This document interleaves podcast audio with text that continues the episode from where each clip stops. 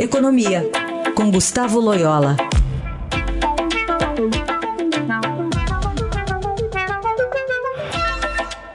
Oi, Loyola, bom dia, como vai?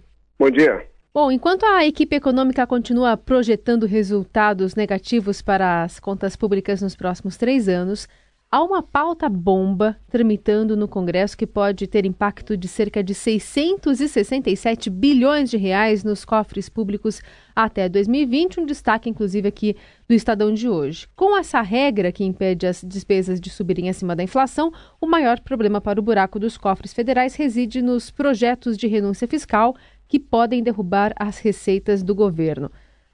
Como desatar essa bomba, Loyola? Pois é, o Congresso continua o mesmo, né? Aliás, só que sendo ano eleitoral, essa tendência aí à irresponsabilidade, ela é, é multiplicada por várias vezes, né? E, é, de fato, o, o grande problema é que o governo é, perdeu aí a sua a, a, grande parte da sua articulação política, da sua capacidade de articulação política.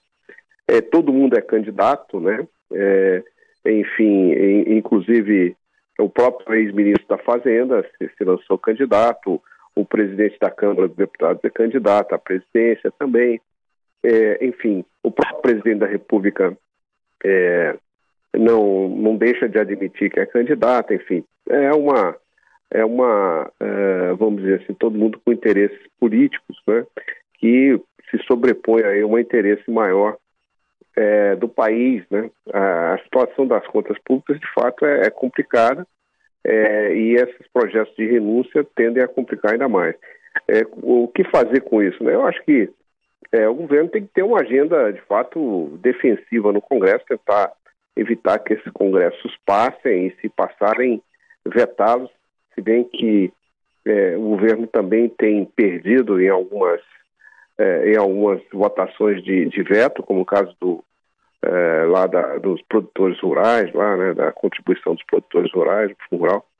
Mas, é, enfim, é, eu acho que não resta muita aí margem de manobra para a equipe econômica. Né? Tem que, é, vamos dizer assim, lutar essa batalha do dia a dia no Congresso e tentar barrar essas medidas que são é, irresponsáveis, totalmente irresponsáveis. Aliás, fazendo a conta aqui, ô Loyola, uh, são uh, o rombo previsto para esse ano 159, depois 139, aí vão chegar a 110, se a gente contar até 2020.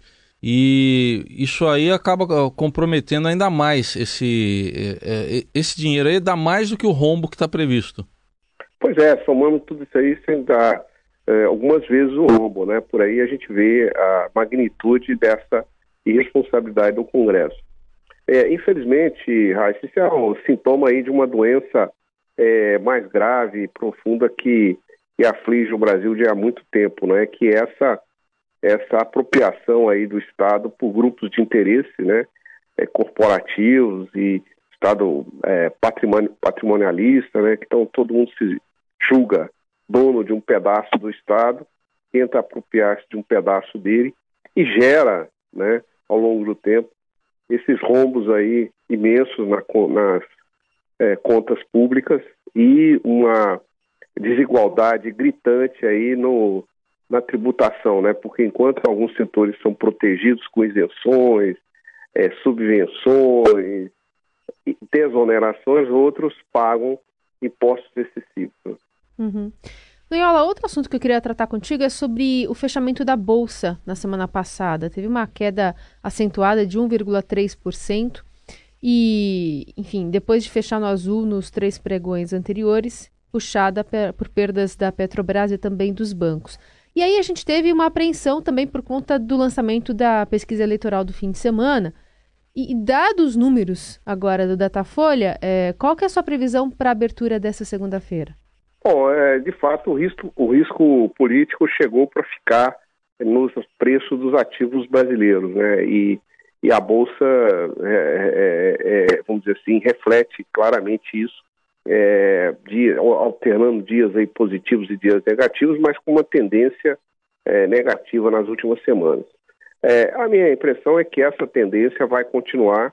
essa pesquisa do final de semana, ela não não trouxe nenhuma notícia que possa ser vista como positiva é, para os mercados, é, mesmo aí com um certo enfraquecimento aí da candidatura do, do ex-presidente Lula, candidatura essa que provavelmente não vai se materializar, mas não fica claro nos cenários que nós vamos ter aí é, quais são as chances, vamos dizer assim, de candidatos mais alinhados com a responsabilidade econômica, com uma, ah, uma pauta uh, boa, uma boa pauta né, para reformas e, enfim, para a condução da política econômica nas próximas, uh, nos próximos anos. Então, o mercado continua totalmente no escuro e, é, vamos dizer assim, ameaçado por candidaturas que são nitidamente populistas. Né? Muito bem. Gustavo Loyola, que volta a falar mais sobre economia na quarta-feira aqui conosco no Jornal Dourado. Até lá. Até lá.